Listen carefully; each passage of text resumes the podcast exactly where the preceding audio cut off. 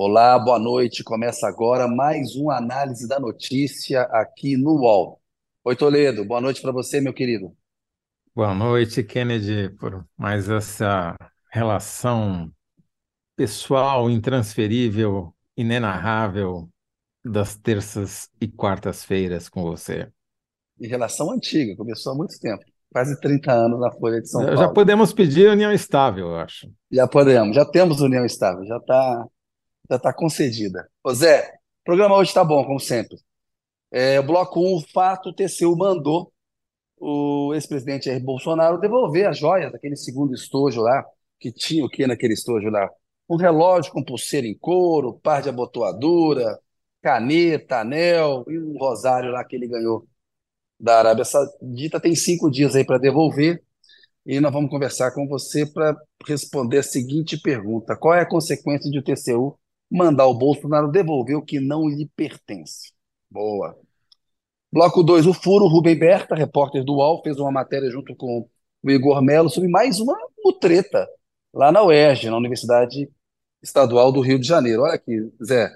A UERJ pagou 5 milhões a amigos e familiares né, é, de um procurador e da, e da esposa dele. Até o personal trainer do procurador ganhou uma grana lá em bolsa de pesquisa. E parece que a e, coisa. E o procurador não... é o procurador da universidade, né? Da universidade, exatamente. Procurador Bruno Garcia Redondo. Então, uma cara esquisita. E aí, assim, invocando o, o Brizola, não que o Brizola é muito melhor do que isso, a gente sabe, mas o Brizola tinha, ele cunhou em 64, a gente vai é, falar disso um pouco adiante, aquela expressão cunhado não é parente. Ele queria ser candidato a presidente em 65, aí veio o golpe, ele não foi, ele era casado com uma irmã do João Goulart, mas enfim. Aí nós vamos responder, Zé, se bolsista não é parente. Né? Vamos ver aqui. Terceiro bloco, lá, o papo vai ser mais uma conversa com a economista Mônica De Boer. Tem uma crise bancária nos Estados Unidos, um banco quebrou, é, é o Silicon Valley é, quebrou Silicon Valley. e Uhum. chegou é, e agora chegou no Credit Suisse. Passou um dia difícil hoje, com desconfiança. Vamos ver os efeitos disso aqui no Brasil, se haverá um efeito específico aí sobre a taxa de juros brasileira que está em 13,75% ao ano, a taxa básica, a Selic. Ô Zé, sem delongas, vamos direto lá para esse primeiro bloco, é, para o fato. O Tribunal de Contas da União, né, ele tem um papel de fiscalizar, ele, ele é um tribunal, ele, ele ajuda o Congresso na fiscalização do Executivo, mas ao longo dos últimos anos ele foi, a, a, o poder dele foi crescendo. E ele está simplesmente pedindo, ordenando, né, que o Bolsonaro devolva no prazo de cinco dias à Secretaria-Geral da Presidência as joias que ele, que ele pegou para ele, que não são dele, são da, da União. E aí, Zé, qual que é a consequência de o TCU mandar um ex-presidente, né, mandar o Bolsonaro devolver o que não lhe pertence? É uma desmoralização, né, Kennedy? Porque você ter que devolver num prazo exíguo de tempo algo que você do qual você se apropriou sem ser seu é uma desmoralização. Imagina você ou eu, né, saímos de nosso emprego e daí depois a gente recebe uma notificação dizendo, olha, devolva aquilo que você levou que não era seu. É, no mínimo uma desmoralização, né? Pode se tornar algo mais grave. Aí vão argumentar, né, Kennedy? Mas como é que você desmoraliza algo ou alguém que não tem moral? Como é que você tira algo que a pessoa não tinha?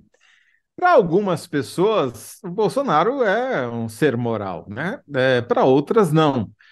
É uma Então, desmoralização política, né, Zé? Ele é uma liderança Exato. política. Então tem um custo político muito alto. E corrige um erro grave que o próprio TCU tinha cometido na figura do seu presidente, que na decisão anterior tinha mantido a posse das joias com o Bolsonaro. É uma decisão daquela dá com uma mão e tira com a outra, né?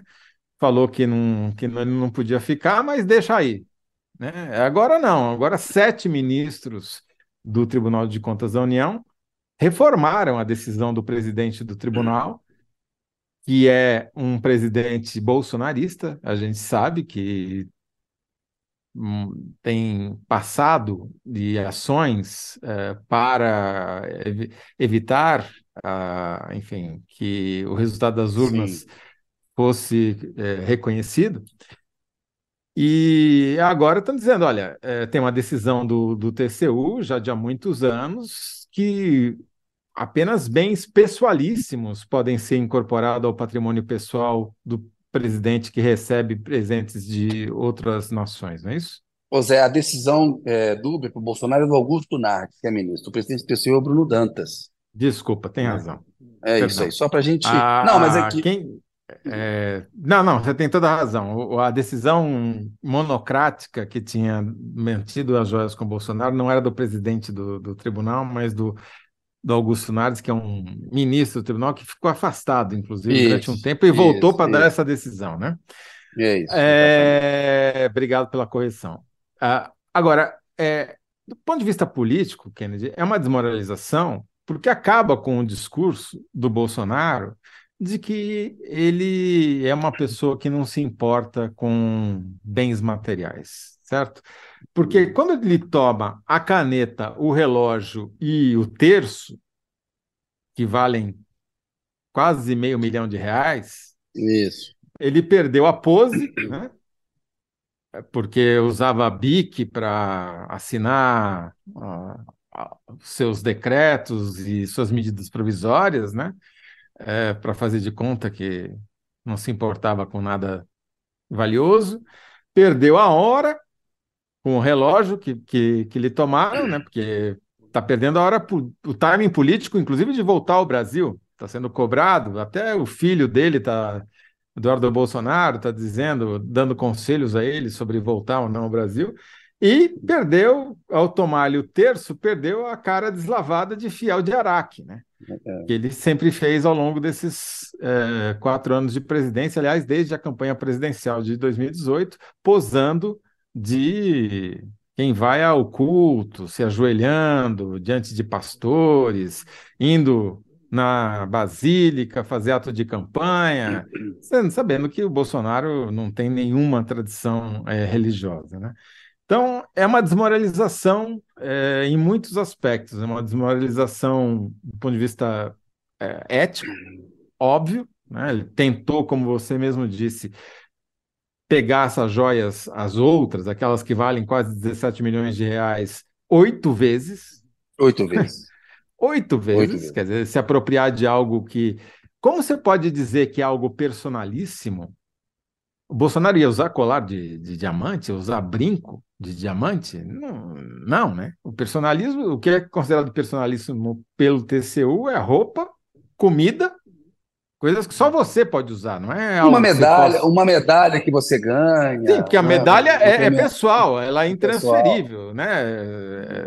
Ela pertence a quem tem mérito de receber aquilo. Agora, um, cora, um colar de diamantes, brincos de diamantes, relógio de diamantes, relógio do, dourado, caneta de ouro.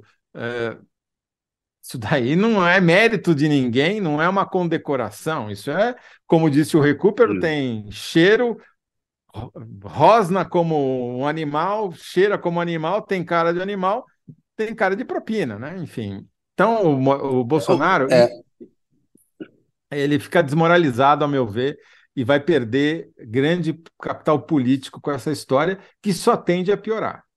Não é eu à toa que, eu... que ele já. Não, por favor, fala. Não, fala você. Não, só ia completar dizendo que não é à toa que ele já começa a falar que cogita em perder, de se tornar inelegível, que essa altura, se tornar inelegível para ele, talvez seja politicamente até melhor do que perder a eleição. Se Pode dar um discurso de vítima, né? Ele tentar se vitimizar, uma coisa na qual ele é especialista, né? O Bolsonaro é um moralista sem moral, a gente sabe disso, né? Vinha desde antes, quando era deputado federal, ou seja, as práticas, a rachadinha. E a gente sabe, né, Toledo, a tentativa de matar alguém, você não consegue, mas você tentou, é crime. Tentativa de roubar alguém é, é crime. A tentativa de se apropriar de algo que não, não pertence a você, tem nome isso, né? É uma tentativa de roubo. Né? Geralmente são ladrões que fazem isso. Quem quer se apropriar de algo que não lhe pertence é um ladrão. O Bolsonaro terá todo o direito aí de se defender para provar é, que, nesse caso, não agiu como um ladrão. Mas é, o caso é complicado. A cada dia, essa coisa se complica mais para ele. O depoimento do Beto Albuquerque, a, a Polícia Federal dizendo agora que não sabia para quem que eram as joias, que ele pressupôs que pudesse ser para a primeira-dama, assim, é um negócio desmoralizador também para o Bolsonaro e para esse caso como um todo. É importante também, viu, Zé? O, na, na decisão do TCU, tem também uma auditoria que foi aberta para investigar todos os presentes que o Bolsonaro recebeu de 2019 a 2022. Eu acho que cada enxadada aí vai achar uma minhoca, porque a forma como o Bolsonaro se comportou na presidência da República, é, tratando a presidência como um negócio de família, como um poder imperial, eu acho que a cada enxadada aparecerá mais uma minhoca aí. E já teve mais uma minhoca, que ele, o tribunal mandou devolver, Bolsonaro, o tribunal mandou que Bo, Bolsonaro devolva um, duas armas, né? um fuzil e uma pistola, que ele também ganhou Isso. de presente. Porque Exatamente. o valor dessas armas é, é, é, alto, não é, não é trivial, não é um brinquedinho, né? Como a gente conversou com o Recupero, quer dizer, esses presentes entre chefes de Estado, entre governos, são sempre combinados, tem todo um ritual para você tornar aquilo público, para justamente não parecer que é suborno, que parecer que é propina. Isso. E os valores são simbólicos. Você não dá um presente muito caro. Como diz ele, nenhum país sério dá e nenhum país sério recebe, aceita receber. Exato. O fato de você aceitar receber, ou, ou, de. Imagina qual é a hipótese de o cara botar na, na, na valise, ainda do outro, um negócio que, que ele não sabia que era joia? Como assim não sabia que era joia? O cara foi entregar para ele na porta da saída do hotel. Foi bocosar da... na mochila do funcionário isso? que carregou. Eu não sabia Não abriu? Quer dizer, se, se fosse ali então um quilo de cocaína, teria colocado e passado do mesmo jeito, sem olhar. Olha, ou o ministro não. mentiu antes, ou durante, quando falou lá com o funcionário da, da, Receita, ou mentiu depois, não tem outra alternativa, tá certo? Enfim, é, é, é desmoralizante para o Bolsonaro, é desmoralizante para as Forças Armadas que estão envolvidas, é, não é Isso. só o, o almirante, é, tem vários militares aí, o coronel Cid, sargento, ajudante de ordens, um monte de militares envolvidos nessa história, todos é, vão perdendo a moral, porque obviamente se trata de um ato que, se ainda não está provado ilegal, com certeza é imoral. Não tem é nenhuma dúvida quanto a isso, né? Ó, vamos olhar aqui como é que estão a, a, os comentários. Vamos lá, o Tiago Araújo. Vai acabar em pizza mais esse caso. Tem não, mas é a opinião do Tiago Araújo. O Danilo Sotero Rogério, que está sempre com a gente. Ele é contrariado que no multiverso bolsonarista é uma ofensa de morte. A Lucélia Lima. O TCU, o TCU confirma que ele estava em posse de algo que não é dele, ou seja, foi roubo sem eufemismo, disse a Lucélia Lima. A Rosiane Arroxo. O certo é prender. O Antônio Cardoso Neto. As, a consequência será que o Bolsonaro devolverá as joias. Mais que isso é querer demais. Ele, tem muita gente achando que vai ficar por isso mesmo. Talvez do ponto de vista é, penal ele consiga ao devolver as joias e tudo, encontrar algum discurso de defesa. Agora, tentativa de assassinato, tentativa de roubo, segundo o direito, também são crimes. É uma tentativa de se apropriar do que não é seu, ainda mais é, oito vezes, um, joias no valor de 16 milhões. E esse estojo, que é mais ou menos meio milhão, isso aí cheira muito mal, né? E desmoraliza qualquer discurso que o Bolsonaro tenha. É um moralista 17, sem moral. A gente já sabia 17, disso, né? É, 17 milhões de reais é dinheiro em qualquer parte do mundo, até para príncipe árabe, certo? E isso daí caracteriza algo que não é nada perso perso personalíssimo, como ele disse que é, porém, essa vai ser a defesa dele, né? Já na defesa para o TCU, a defesa Sim. de Bolsonaro escreveu lá, o, o, advogado Paulo Amador da Cunha Bueno, que o peticionário, ou seja, o Bolsonaro, em momento algum pretendeu locupletar-se ou ter para si bens que pudessem, de qualquer forma, serem havidos como públicos. Ora, se os bens não foram declarados, se não foram é, pago imposto, Bolsonaro não pagou imposto sobre eles, que já seria um escândalo, né? É, dizer que o presente isso. era dele e ele ter 8 milhões para pagar de imposto. Ora, isso é o quê? Mas enfim, vamos acreditar na. na vamos para a síntese. Vamos não, lá. ele merece todo o direito a, de defesa. É, é importante. Nós somos defensores do direito de defesa. Numa democracia, a gente tem que conceder de defesa a todos, até aqueles que querem acabar com a democracia, como o Bolsonaro tentou e não conseguiu. Zé, vamos para a síntese? Vamos. vamos falar com o Rubem que está aguardando a gente aí. Vamos lá. Como é que você vai sintetizar a resposta à pergunta que é a seguinte: qual a consequência de o TCU mandar Bolsonaro devolver o que não lhe pertence? A ordem do TCU para Bolsonaro devolver as joias é uma desmoralização para Bolsonaro, mesmo que ele já tenha perdido a moral faz tempo. Tá bom. Vamos tentar colocar lá nos 75 caracteres, porque você faz aí com uns 200 caracteres, mas tudo bem. TCU desmoralizou Bolsonaro mais uma vez. Boa. Boa, Zé. Então, vamos lá. O pessoal vai trabalhar o seguinte: coloca o Rubem Berta aí para participar com a gente desse, desse programa aqui. Nós vamos falar com ele de um assunto importante também lá no UER. Mais outro assunto que, pelo amor de Deus. Cadê o Rubem Berta, pessoal? Eu estou aqui esperando. Vamos ver, falar com os Opa, meninos acho aqui. que o Rubem, o Rubem perdeu o avião aqui. Acho que Perdeu o avião? Ainda, ainda não chegou aqui. O, não, o então vamos, vamos, não. vamos estender um pouco mais o assunto aqui. O, o Luiz Otávio está pedindo para gente. Eu achei que tinha colocado aqui que a gente já tinha que fazer a síntese, achei que estava atrasadíssimo, Zé, mas estamos com tempo aqui para poder continuar.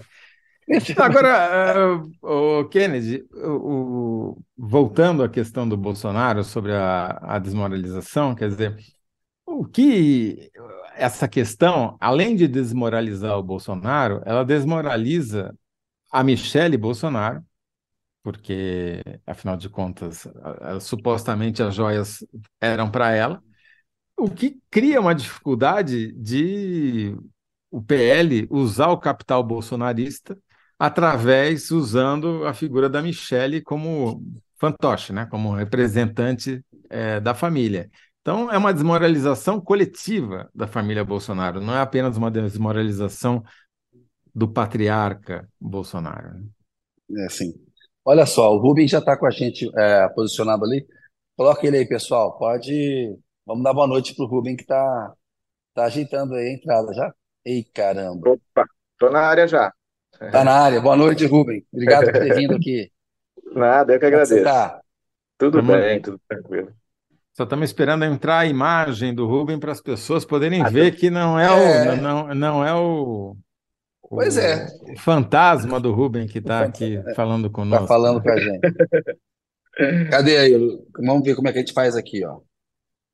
Dá um tempo para o pessoal colocar o Rubem aí. Conseguiram aí, galera? Vamos lá. Agora Ah, Opa! sim. Aqui ao vivo. Ao vivo Em acontece esse tipo de coisa. Isso. Ô, Rubem, você é autor, junto com o, o Igor Melo, de mais Uhum. uma reportagem importante sobre a UERJ, né? a Universidade Estadual do Rio de Janeiro. E a gente descobriu Isso. que ela pagou 5 milhões de reais a parentes e amigos do procurador e da esposa dele. Explica pra Isso. gente esse caso e dá os detalhes dele, porque assim, até o personal trainer conseguiu ganhar verba de bolsa de estudo. É, pois é, pois é. Enfim, é mais um capítulo, né, dessa investigação que a gente vem fazendo, que já está perto aí de completar um ano, né, desde que é, a gente começou a investigar, em primeiro lugar, os, os chamados cargos secretos da Fundação CEPERJ, né, um caso que aqui no Rio de Janeiro deu muita repercussão. E aí depois a gente começou a investigar o, o- algo muito semelhante que é, vinha acontecendo na, na UERJ, né? Então a gente viu é, aí uma milhares, na verdade, de contratações é, feitas sem transparência pela universidade é, e muitas com, com valores aí exorbitantes, né? É, e nesse processo de apuração, a gente vem identificando é, alguns núcleos, enfim, sejam eles núcleos ligados a políticos, a gente no ano passado até conversou aqui, né, sobre funcionários fantasmas ligados a dois deputados bolsonaristas, é, e a gente continua nessa investigação e, e aí identificamos é, esse núcleo ligado ao, ao Bruno Garcia Redondo, que é um procurador da UERJ, ele é- ele é uma das pessoas hoje com mais poder dentro da UERJ, até pouco tempo atrás era chefe de gabinete da reitoria, eh, se afastou e atualmente tem um cargo eh, bastante sem- semelhante, né? É, é chefe de relações institucionais atualmente, então é um cargo eh, quase que semelhante também diretamente ligado à, à reitoria. Ô, então, Rubem, assim, desculpa te gente interromper, tá, é, mas eu acho que é importante as pessoas se tocarem que o procurador é é quem defende os interesses da universidade, não é isso? Perfeito, perfeito, perfeito. Existe, na verdade, um grupo de procuradores, né? Enfim, é, a UERJ, é, pela autonomia universitária, ela tem os seus próprios procuradores, é, e o Bruno é um deles. E além de ser procurador, é, ele também vinha, né, ficou é, cerca de um ano é, com o cargo de chefe de gabinete da reitoria, que também é um, é um dos cargos mais importantes ali dentro da universidade. Então, é, realmente é uma das pessoas com maior, com maior poder ali dentro. É, e, e aí, que ele fez? Então, como eu te falei, a, gente teve essa tarefa aí de identificar alguns núcleos, então identificamos um núcleo que é, é, é que era de pessoas ligadas principalmente à esposa dele, enfim. É, então aí é, são diversos parentes da esposa, mãe é, dela, eu, na verdade sogra dele, né, cunhado, é, enfim, e, e aí são, são seis na verdade diretamente, e aí começamos a identificar também amigos, enfim, seja por, por redes sociais pessoas muito próximas, aí sócios, e aí essa conta toda é, é, acabou, no fim das contas, dando cerca de 5 milhões de reais em algo em torno de um pouquinho mais de um ano, né, que essas pessoas levaram em, em valores brutos. Né? É, então, esse foi o capítulo que a, gente, que a gente contou hoje dessa história, mostrando que além das questões políticas que a gente já tinha identificado, um personagem importante dentro da UERJ também, é, com diversas contratações circulando aí no entorno dele. Mas para gente, quem, para quem não está acompanhando o caso em detalhe, uhum. Rubem, dá uma explicada exatamente o que, que é esse dinheiro, o que, que as pessoas que receberam esses dinheiro deveriam fazer com ele, como é que você escolhe quem vai receber esse tipo de, de bolsa. Perfeito, perfeito. É, esses projetos dos quais a gente vem tratando, eles são basicamente projetos que são feitos com recursos é, de outras secretarias, enfim, e aí a gente tem dos mais variados projetos, tá? A gente tem é, projetos ligados à área de segurança pública, ligado à área de é, é apoio socioeducativo a, a jovens infratores, é, área de educação, enfim, você tem uma série de, de projetos que são feitos com recursos de outras pastas do governo do Estado do Rio, aí Secretaria de Educação, Ciência e Tecnologia, é, e aí esses projetos, eles, eles, enfim, essas secretarias, né, elas repassam o dinheiro para a UERJ, é, que aí, enfim, é, é, é, toca esses projetos, tá? É, e aí tem uma, um, um, enfim, é, é, abriu-se um caminho aí para que a gente tenha é, essas contratações para esses projetos, elas foram feitas em geral sem transparência e sem é, um critério específico, enfim, um processo seletivo público. Então, na verdade, basicamente, quem define é, quem vai ser contratado ali é, é, o coordenador daquele projeto, enfim, ele tem o poder para isso. então, a gente vê aí distorções do tipo um, dois marceneiros, por exemplo, que são parentes, é, da esposa do, do procurador, é, recebendo coisa de 10 mil reais por mês para participar de um projeto de pesquisa de segurança pública. É, esse tipo de distorção que a gente, que a gente detectou é, é no caso desses projetos. Então, é, fica muito difícil justificar isso, apesar é, é, de a UERJ até ter soltado uma nota dizendo que, é, é, na verdade, não considera que houve nada de irregular, apesar de eles terem suspendido tudo. É uma coisa um pouco, é, um pouco divergente, mas essa, é, enfim, é o tom do, do, da resposta que a UERJ nos deu. Deixa eu ver se eu entendi. tem um projeto com dinheiro do governo do estado, de várias secretarias, que o dinheiro vai para universidade, que é quem opera digamos assim, o projeto. E é um projeto de pesquisa em segurança pública e eles contrataram dois marceneiros que, por acaso, são parentes da esposa do procurador da universidade. Exatamente. É isso. e o projeto é foi suspenso, mas está tudo bem. Quer dizer, não tem problema, isso. segundo a UERJ. Isso. Isso, exatamente. Ô, Rubens, exatamente. Quando a gente estava pensando aqui na pergunta para te fazer, né? Então, o caso é tão escabroso que a gente fez até uma brincadeira com a coisa assim, bolsista não é parente, que o Leonel Brizola, que foi governador do Rio de Janeiro, foi governador do Rio Grande do Sul, e resistiu é, é, em 61 com a campanha da legalidade, que não queriam deixar o João Goulart assumir o lugar de presidente quando o Jânio Quadros renunciou em 61. E o Brizola é, era um potencial candidato na eleição de 1965, que acabou não acontecendo porque houve o golpe militar de 64. E o Brizola era casado com a Neuza Brizola, é, irmã do Jango, e o Brizola diz: cunhado não é parente, para permitir a candidatura dele. O Brizola é uma figura que né, assim, só, só serviu de inspiração para a gente criar uma brincadeira diante de um caso né, que É, realmente. Porque a defesa do procurador é que as pessoas contratadas não são parentes dele, é isso? Então, na verdade, assim, é, é, ele dá uma, ele, a própria UERJ e, e- e ele também na, na justificativa que, que nos enviaram, é, eles dizem, por exemplo, assim, que é, essas pessoas elas foram contratadas ali em meados de 2021, tá? É, e aí, na justificativa, eles dizem, mas, mas olha só, eu só casei no cartório é, com a minha esposa em dezembro de 2022. Essa, essa foi uma das justificativas, tá? Sendo que a gente foi lá e pesquisou é, e viu que a cerimônia religiosa do, do casamento dele já tinha sido feita em 2021, eles já estavam combinando lua de mel é, no início do ano de 2021, já se relacionavam há muito tempo, mas aí, enfim, ele, ele, enfim, uma das justificativas dele foi dizer isso, não, mas eu não era casado em cartório, no papel, entendeu? Então também não pode ser considerado meu parente por causa disso. E é uma justificativa que a própria UERJ também comprou como justificativa dela. É, dizer que porque eles não tinham papel assinado, é, não havia essa relação de parentesco.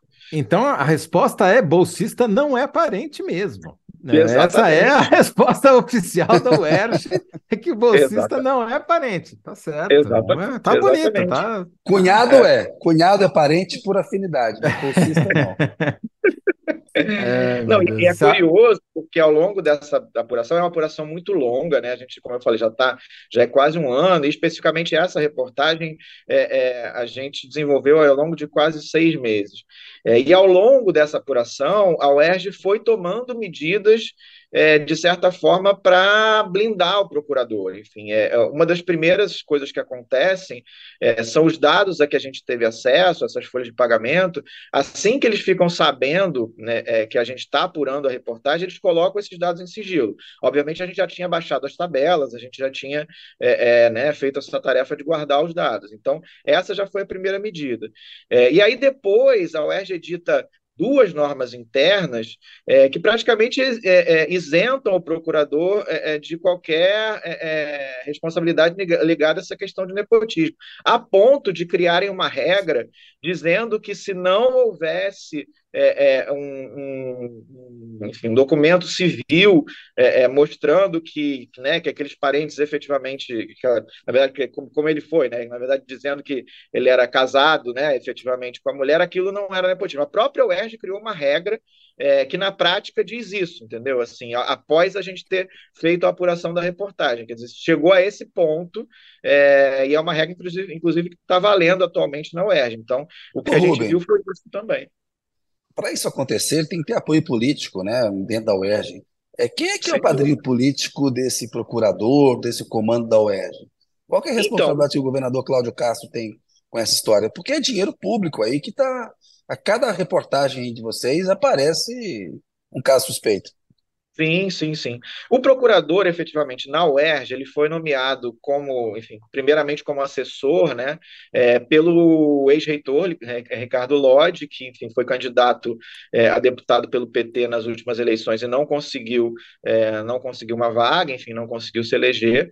Mas o, o, o procurador é uma figura relativamente antiga na, na, na, política do Rio de Janeiro, tá?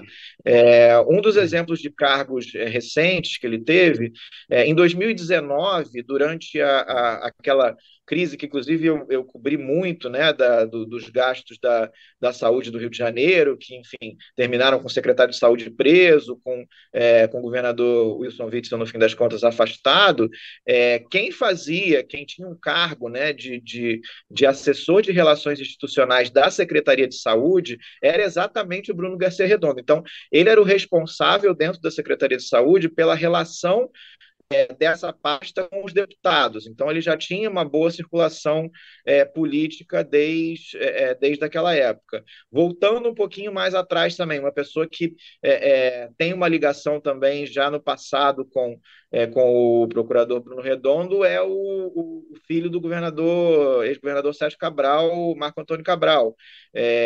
O, o, Bruno Redondo foi, teve um cargo é, na Secretaria de Esportes, quando o Marco Antônio Cabral foi secretário de Esportes na época do ex-governador Pezão. É, então, assim, ele já circula no meio político é, é há algum tempo, né, tem uma boa relação política, é, enfim, ainda cabe ver exatamente se existe uma relação direta entre ele, o Cláudio Castro, enfim, mas é fato que o governador Cláudio Castro se beneficiou é, é, eleitoralmente, enfim, dessas contratações que, é, que foram feitas na UERJ, enfim, inclusive isso é, é, é, é alvo de uma, é, de uma ação do Ministério Público Eleitoral, enfim, o governador está respondendo por isso atualmente.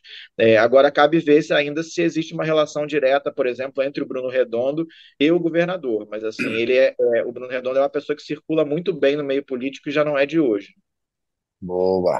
Vamos fazer a então, síntese. Então, posso sugerir uma síntese aqui? É, Por favor. A bolsista não é parente, mas as relações dos bolsistas são todas redondas, né? É isso. não vou nem me atrever a fazer melhor, não. Boa. Ai, Obrigado, meu Deus. É, Rubem, você volta logo, por favor, com as próximas revelações, porque eu estou ansioso para conhecer até onde vai, vão essas bolsas aí da UERJ. Provavelmente semana que vem já teremos novidades, pode deixar. Maravilha. Pode, já coloca na tua agenda aí. Um abraço, meu caro. Obrigado, viu? Grande abraço, valeu, tchau, tchau. Valeu. Olha só, Zé, lá na enquete você vai correr um risco hoje, viu? Você já viu, né? Olha só. Quem Tô perdido, melhor, literalmente. A enquete no UOL. Toledo, TCU desmoraliza Bolsonaro mais uma vez. Público, TCU confirma roubo de joias sem eufemismo. O público está. É, essa Olha... vou, vou, perder por WO, essa daí. Eu já estou até retirando a minha candidatura, que nem o Bolsonaro, vou, sou inelegível nesse caso aqui. Olha, tá difícil, viu? Tá difícil.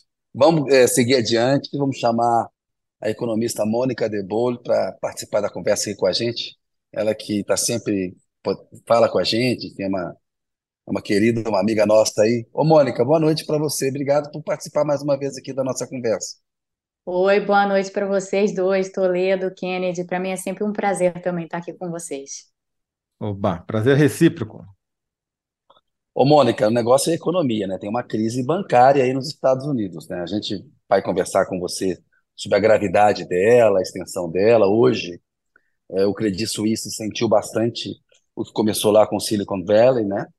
E uhum. a pergunta que a gente vai querer que, é, que você responda para a gente, que é um debate importante aqui no Brasil, é sobre o corte de juros. Está né? Tá acontecendo aí nos Estados Unidos também. É, aqui no Brasil a gente tem uma taxa Selic em 13,75% ao ano. Quando o Lula criticou duramente é, o presidente do Banco Central essa taxa, até numa entrevista que eu fiz com ele, é, o mundo caiu na cabeça dele, como se ele não pudesse discutir a política pública, e a gente está vendo que agora é, há aí uma possibilidade, não sei se você acha que vai acontecer ou não, de que essa crise contribua aí para levar o Banco Central brasileiro a iniciar um processo de quebra de juros. Enfim, queria que você respondesse para a gente essa pergunta, se essa crise bancária lá pressiona o Banco Central a cortar os juros aqui. Bom, Kennedy, é, são eventos distintos, né? É, são eventos distintos com uma coisa em comum. Tanto no caso aqui dos Estados Unidos, que em que, deixa eu só dizer uma coisa, a gente viu uma crise bancária em duas instituições, então no, no Silicon Valley Bank e no Signature Bank, essas, essas duas instituições foram fechadas e agora estão sob a administração é, do, das pessoas que foram indicadas para administrar os ativos dessas instituições. E o que a gente continua a ver é muito nervosismo no mercado, por razões que a gente pode discutir mais adiante, mas que tem um pouco a ver com o que aconteceu durante ao longo do período da pandemia, em que os bancos, é, todos aqui, mas em particular os bancos médios, como essas duas instituições, se encheram de títulos públicos e agora, com depois da alta de juros e sendo agora o final do trimestre, a gente está em março, fim do trimestre, os bancos todos têm que remarcar a mercado aqueles títulos que estão em carteira para operações de tesouraria. Então, é dizer o seguinte: Todos eles, todos os bancos, de, dos grandes aos médios aos pequenos, todos vão ter que fazer essa remarcação porque ela é exigida por, pela, pela regulação aqui dos Estados Unidos. E o que se já está vendo é que o primeiro algumas das perdas não realizadas, porque essas reavaliações do valor desses títulos ainda não foram feitas, para alguns desses bancos médios elas podem realmente ser parrudas, então tem um nervosismo aí em torno do tamanho dessas perdas não realizadas.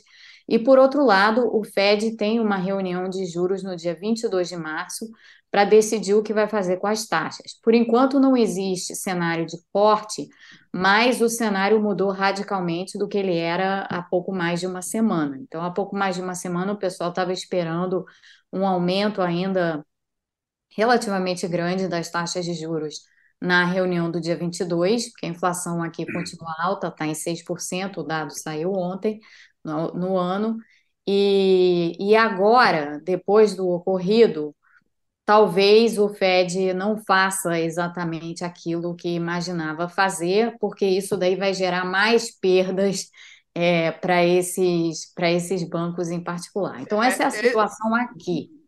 Desculpa te interromper, Mônica, eu sei que você vai completar o seu raciocínio ainda, mas eu queria entender um pouquinho mais detalhadamente como funciona essa remar... que você chamou aí de remarcação.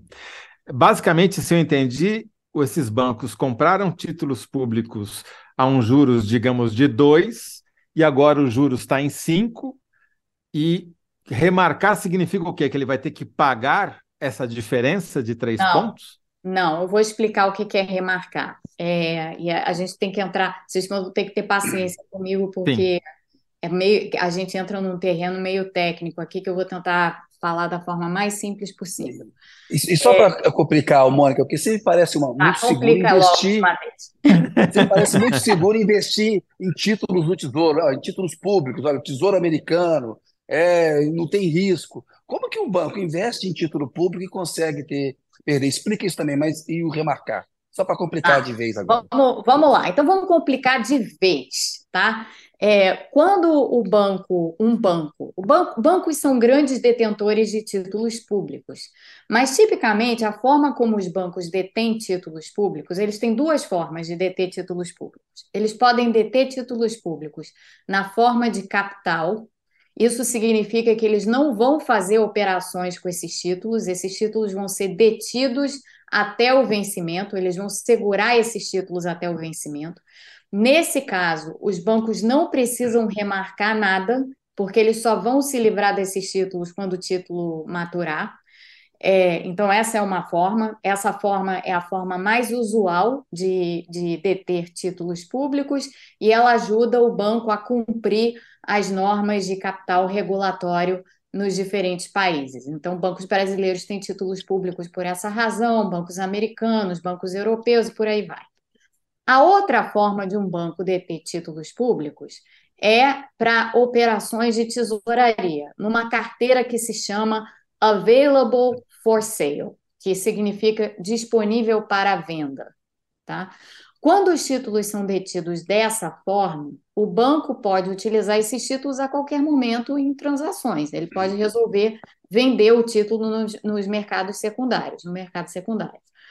O que, que acontece? Agora vamos para outra questão. Então, essa era uma questão técnica, isso aí dá para entender bem. O que, que significa remarcar o título a mercado? Então, como eu dizia, quando o título é detido para motivos, para finalidades de cumprimento de exigência de capital, você não precisa remarcar nada. Mas quando o título é detido para operações de tesouraria, você precisa remarcar a cada final de trimestre.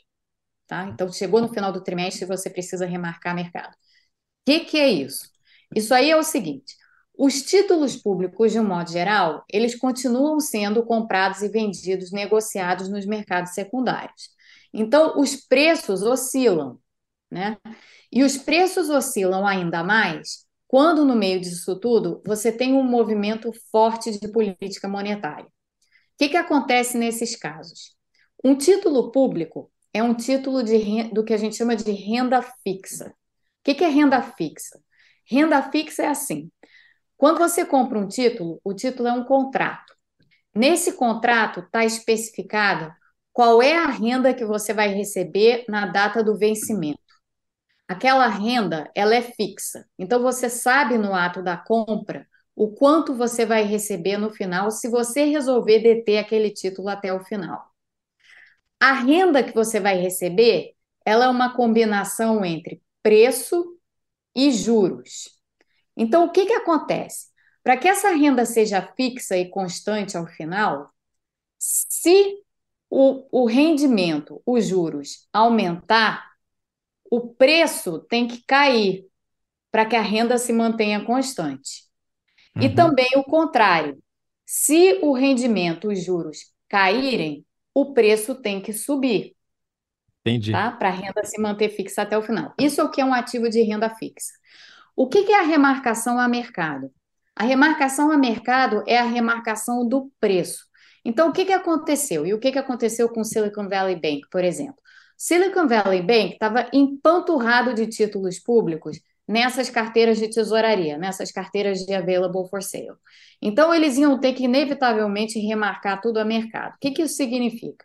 Eles tinham comprado esses títulos a um preço lá qualquer, um, um, um preço inicial, mas teve um ciclo de altas de juros, que ainda está em andamento, super intenso e super rápido.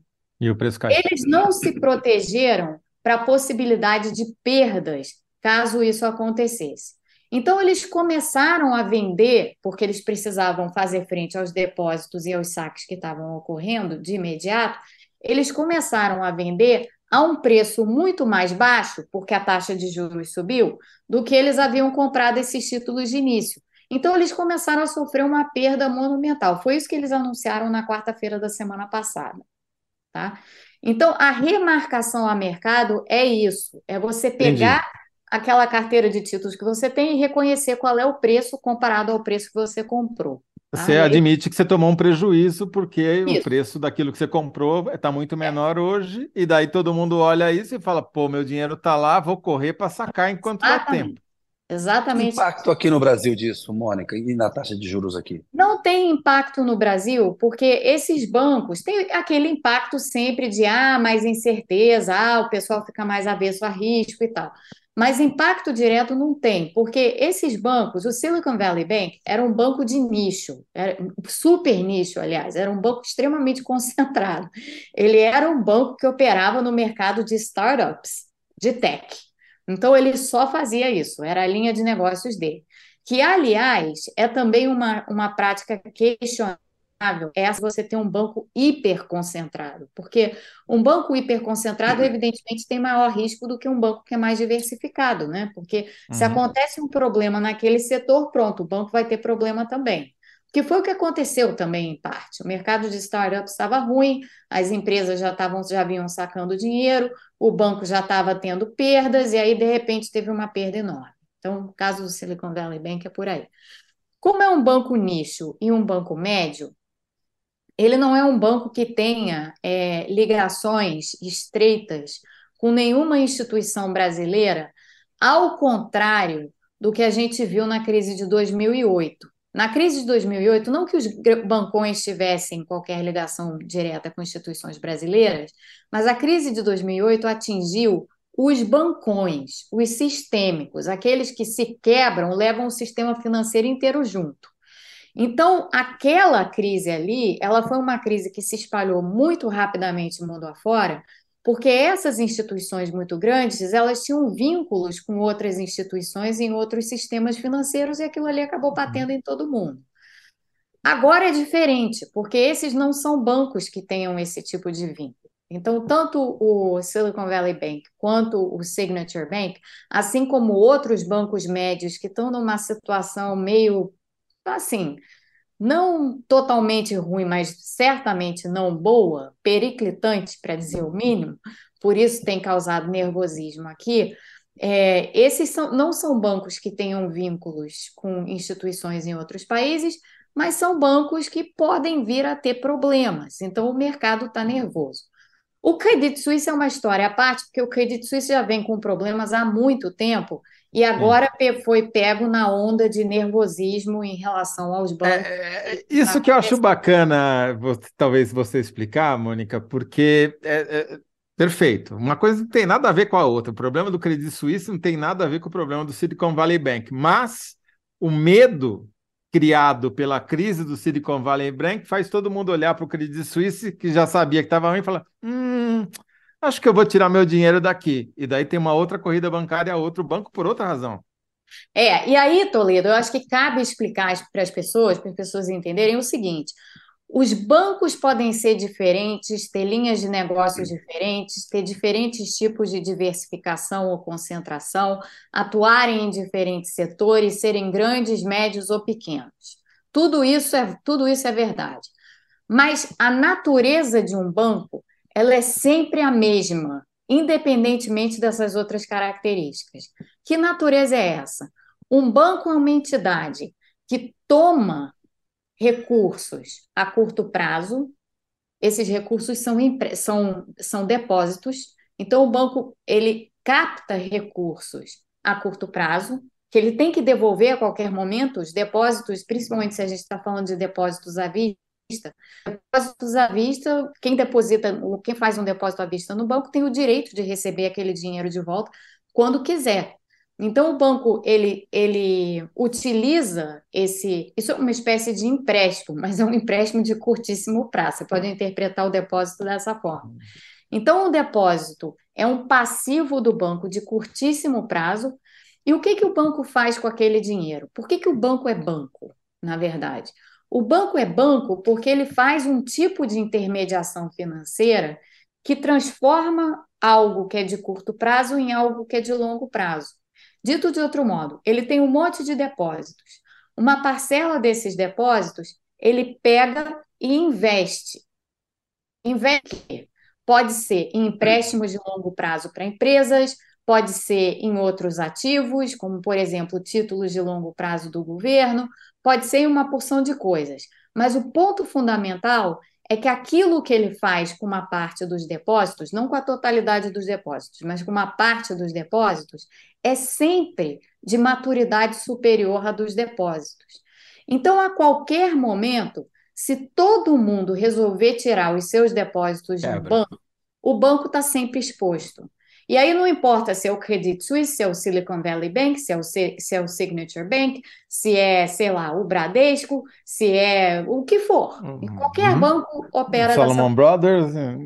Não importa, qualquer banco Ô, Mônica, opera Então, pelo que eu estou entendendo, você não acredita que vai ter impacto nenhum na discussão sobre juros no Brasil. A gente discutir se está alto ou não. Aqui isso. por outras razões. Não, mas aqui, veja bem, Kennedy, a questão toda é que o que provocou essa crise foi o aumento de juros da taxa americana. Exato. tudo bem. Então, lembrem que eu cometeu não terminei... um erro, mas foi mas... o aumento da, da, taxa de juros que detonou. Isso. Então, lembra, Kennedy, que eu não terminei o raciocínio. Tá. Vou explicar o que era marcação a mercado. Tá. Né? Então, para agora terminar o raciocínio e chegar na pergunta que você me fez. É, por que, que, a, por que, que a questão dos juros é relevante e é relevante nos Estados Unidos e é relevante no Brasil? Quando bancos centrais fazem ciclos de altas de juros muito rápidos e muito intensos, sempre dá problema. Não tem nenhum caso que a gente possa olhar, e isso eu estou falando como alguém é, que é particularmente especialista nessa área de crises bancárias, que não só foi objeto de estudo meu durante anos, mas participei de algumas delas na parte de resolução quando eu trabalhava no FMI. Toda vez que você tem é, um ciclo de altas de juros muito intenso e muito rápido, algum problema vai pipocar em alguma parte. É, é isso Brasil é, e Estados Unidos fizeram isso. Os bancos é centrais do Brasil. Tanto, no, tanto os Estados Unidos quanto o Brasil fizeram isso. Os Estados Unidos foram de 0,25% ao ano de taxa de juros para praticamente 5, quer dizer, agora está entre 4,5 e 4,75, mas para esse patamar, em pouco tempo. Isso é um aumento de juros brutal aqui. É, então, aqui foi, foi essa história. No Brasil, os juros foram de 2 para 13,75. Também num horizonte de tempo curto. Foram 15 meses, mais ou menos, é, que o Banco Central levou para trazer os juros de 2 para 13,75. Então, essas duas altas têm essas duas características. Foram intensas e foram rápidas. Portanto, não dá para esperar que elas não vão provocar nenhum tipo de problema. Algum problema elas iriam provocar. Aqui nos Estados Unidos, o problema está aparecendo nesses bancos médios entupidos de título público, que não fizeram é, o dever de casa de pensar nas perdas que poderiam ter e, portanto, se proteger de antemão dessas perdas, e também dos reguladores que estavam dormindo no ponto, deveriam ter agido não agiram. E no Brasil, esse, esse problema está aparecendo aonde? No mercado de crédito privado, porque olha as empresas brasileiras. As empresas brasileiras estão com uma dificuldade imensa de conseguir crédito, estão com uma dificuldade também enorme de pagar suas dívidas, porque as taxas de juros estão muito elevadas. É, as empresas comércio, né? brasileiras né? estão endividadas, bastante endividadas, inclusive como resultado da pandemia, e, portanto, o colapso que está acontecendo no mercado de crédito privado, em razão das altas de juros intensas e rápidas feitas pelo Banco Central, está nos levando a essa situação em que é, muitas empresas estão com dificuldade. Se esse problema aumentar para além do ponto em que ele está agora, e ele já está num ponto relativamente sério, isso começa a ter repercussões no sistema bancário, porque essas empresas tomaram empréstimo de quem? Dos bancos. Então, se essas empresas começarem a ter dificuldades em pagar os seus empréstimos, esse é um problema que vai começar a pipocar no balanço dos bancos. No Brasil, os bancos são muito líquidos e muito bem capitalizados, porque a diferença dos Estados Unidos, o nosso sistema regulatório realmente é melhor do que o sistema regulatório aqui. O sistema regulatório aqui é muito fragmentado, os bancos não têm necessariamente o mesmo regulador, e isso causa todo tipo de problema. No Brasil, não. As instituições bancárias são todas reguladas pelo Banco Central e os critérios de regulação no Brasil são muito mais rígidos do que aqui nos Estados Unidos, até porque o Brasil já teve muito mais crises bancárias do que os Estados Unidos na sua história. Então, a gente tem esse lado que nos ajuda a, pelo menos, ter um pouco mais de tranquilidade. Agora, a situação no geral está tranquila? Não, não está. A situação no geral no Brasil está pedindo uma redução das taxas de juros? Com certeza, porque esse aperto no mercado de crédito privado que está acontecendo, ele não é sustentável. Ele não é sustentável para as empresas e ele vai acabar causando problemas para os bancos caso ele não seja revertido. Quer dizer, se eu entendi, Mônica, e acho que e a tua aula foi uma aula mesmo, entendi muita coisa que eu não sabia, muito obrigado é, é mais ou menos a, o, um paralelo meio distante, vai meio forçando a barra, mas do mesmo jeito que o Credit Suisse foi é, dançou, né? Está perdendo mais de 25% do valor das suas ações por causa de um banco lá na Califórnia com quem ele não tem nenhuma relação comercial, simplesmente pelo pânico ou pelo medo do mercado. Aqui o Banco Central brasileiro deve falar, putz, já tinha um monte de empresa do varejo aqui com dificuldade, ameaçando quebrar, pedindo concordata, agora me vem mais essa, essa crise bancária internacional, talvez seja melhor eu baixar mesmo a taxa de juros, né? Eu acho que essa é precisamente a postura que o Banco Central deveria estar tendo agora. Até porque esse cenário todo que se apresenta, inclusive com essa situação de, do, do crédito privado, esse quadro é um quadro recessivo. Porque você começa a ter um monte de empresa pedindo concordata, com risco de falência e tudo mais, isso daí daqui a pouco vira desemprego, isso daqui, daí daqui a pouco começa a ter um efeito multiplicador na economia. Essas crises normalmente elas se desenrolam dessa forma. Então, o risco de recessão no Brasil hoje não é pequeno. E essa é uma preocupação legítima para o Banco Central. Até porque, se você tem no horizonte um risco de recessão, essa é a sua preocupação, não a inflação, né? Porque a inflação naturalmente vai ceder com uma recessão. Então, o que você tem que fazer nesse momento é proteger a economia de uma possível recessão. E o, e o Banco Central tem uma diretoria cuja função, precisamente, é olhar para as tendências do mercado de crédito privado, de crédito corporativo, e ver se está tudo bem alinhavado, se o patamar de juros está bem alinhavado com as condições que se vê de crédito no país. E a resposta para isso hoje é não. Os juros não estão bem alinhavados com o que está acontecendo nos mercados de crédito. Então, resumindo para a nossa pergunta, que era é, é uma ligação longa, porém, mesmo que indiretamente, deveria, se não está, deveria fazer o Banco Central rever sua posição sobre os juros. Sem Mais dúvida. um argumento. Sem Perfeito. dúvida. E, e Você a- acha que a- vai acontecer, Mônica? Você acha que vai rever? Olha, é, o, o Brasil é um lugar muito engraçado, porque o, para não dizer tragicômico às vezes, né? Porque as narrativas que dominam, né, ou que ficam aparecendo em tudo que é lugar, são as narrativas dos tesoureiros. Eu até escrevi hoje um artigo. Eu tenho essa, essa newsletter no, no Substack. O Substack é uma plataforma de newsletters e tal, e é lá que eu publico uma porção de coisas. E hoje eu publiquei lá um artigo falando precisamente o que eu vou, o que eu vou falar agora. O Brasil é um lugar engraçado porque o que predomina sempre, a gente sempre fala, fala, né, o mercado, o mercado. A gente até teve uma conversa entre nós aqui sobre o mercado, quem é o mercado e tal. O mercado é um monte de gente, mas a visão que predomina no Brasil é sempre a visão dos tesoureiros, do povo que opera as mesas de tesouraria. Tem uma razão histórica para isso, que foi o objetivo desse meu artigo. É, eu meio que tracei assim uma história de por que, que a visão dos tesoureiros ainda impera, que é uma visão, uma visão muito curto-prazista, né? Lembrando que o presidente do Banco Central, ele próprio já foi tesoureiro. Eu não tenho nada contra os tesoureiros, tá? Eles têm uma função a cumprir e foram extremamente importantes durante o nosso processo hiperinflacionário.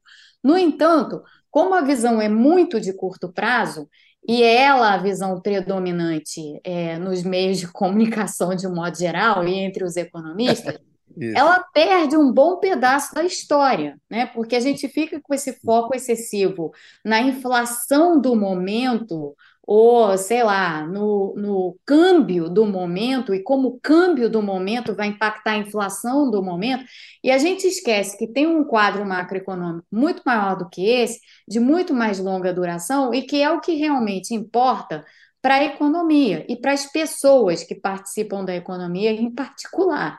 Não é o quadro dos, dos tesoureiros, mas o quadro maior. E esse é sempre esquecido, porque a gente tem essa predominância assim da visão tesoureira da economia. E isso influencia as visões do Banco Central também. Então fica tudo movido por essa visão de curto prazo. E isso, como eu Ó, Mo- dizia, tem raízes históricas para que isso aconteça no país, mas está na hora da gente ter um outro tipo de visão também que possa nos guiar um pouco melhor, né? A gente precisa levar em conta outros riscos.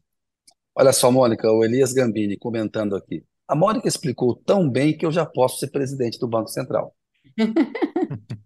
Deu a aula, como o Torino falou. A Rúbia Paula de Oliveira. Mônica de Bolo sempre muito didática, muito grata por suas explanações. E o. César Fábio Miller disse: Isso é um recado para quem acha que ser humano é número e estatística. Enfim, bacana. Mais uma vez, obrigado aí, Zé. Vamos fazer a síntese com a Mônica e partir para o encerramento do programa, que infelizmente passou rápido. Vamos ter que convidar ela mais vezes para vir para Não, cá. mas a Mônica convida vai que voltar venho. semana que vem, porque. Não, é verdade, porque o, o, o, o ministro da Fazenda, Fernando Haddad, mandou para o Lula hoje o marco Verdade. fiscal, e a semana que vem a gente vai ter que analisar esse negócio aí, Mônica. Já vai estudando, por favor. Arcabouço. Tá. Arcabouço. Arcabouço. Boa. Arcabouço. A nova regra é arcabouço. Vamos ver esse arcabouço. Se eu entendi alguma coisa do que a, do muito que a, do, se o pouco que eu entendi do muito que a Mônica ensinou, eu diria que a síntese é se o Banco Central não está preocupado em baixar a taxa de juros, deveria, especialmente depois dessa crise com os bancos americanos. Boa. Aí, ó, aprovado por Mônica de. Ô, Mônica, obrigado, Nota viu? 7 ali, Mônica. Não, foi boa, nota boa, nota boa. Tá, tá bom. Obrigado, obrigado, obrigado. Opa. Faltou Olha, você, faltou aguenta- você explicar a Não, marcação à minha cara, mas tudo bem. É, marcação mercado, eu, eu, vou estudar mais. Na, na próxima a gente faz o teste. Boa. Ô, Mônica, ah, obrigado, ótimo, viu? Super obrigada. Eu que, eu que agradeço você. a vocês dois. É sempre, é sempre não só um prazer, mas é uma delícia conversar com vocês. Ótimo. Não, a gente gosta muito de falar com você, a gente aprende muito. Valeu mesmo. Boa noite, obrigado. Boa noite, obrigada. Tchau, tchau. Olha só, Zé, você conseguiu um milagre, cara. Ganhou do público aqui na enquete. Ficou aqui 60% para você, 40% para o público. Eu quero rever olha, esse algoritmo aí dessa enquete, cara. Mas tá olha, não foi uma vitória só minha, Kennedy, foi uma vitória dos advogados do UOL também, porque evitamos um processo. pô, nem me fale, nem me fale. Pô. Boa, Zé. Acho que é isso. Vamos partir para a síntese da síntese, então vamos lá. Primeiro, número um, é... vamos recuperar aqui que, é, a consequência, né, como é que o, o, efeito de o TCU ter mandado o Bolsonaro devolver o que não lhe pertencia. Ficou o que você respondeu, que é. Ah, deixa eu achar aqui. TCU desmoraliza Bolsonaro mais uma vez ao mais pedir devolução de joias sauditas. Boa, é essa daí. A do Rubem, você deu aquela, aquela força né? Ou seja, não é mais as relações são bolsista não é parente, mas as relações dos bolsistas são todas redondas. Boa. E vai na terceira como ficou aí. Banco Central deveria baixar a taxa de juros após crise financeira no Zeu. Muito bem, Zé. Então, ó, semana que vem a gente volta para fazer a marcação a mercado do programa. Vamos, vamos marcar mercado tudo daqui para frente, viu, Kennedy? Estamos precisando, tá bom? Valeu, meu Valeu. caro. Aquele Obrigado. abraço para você. Até, até mais. Uma, até a próxima. Agradeço quem nos assistiu aí. Valeu, pessoal. abração. Até mais.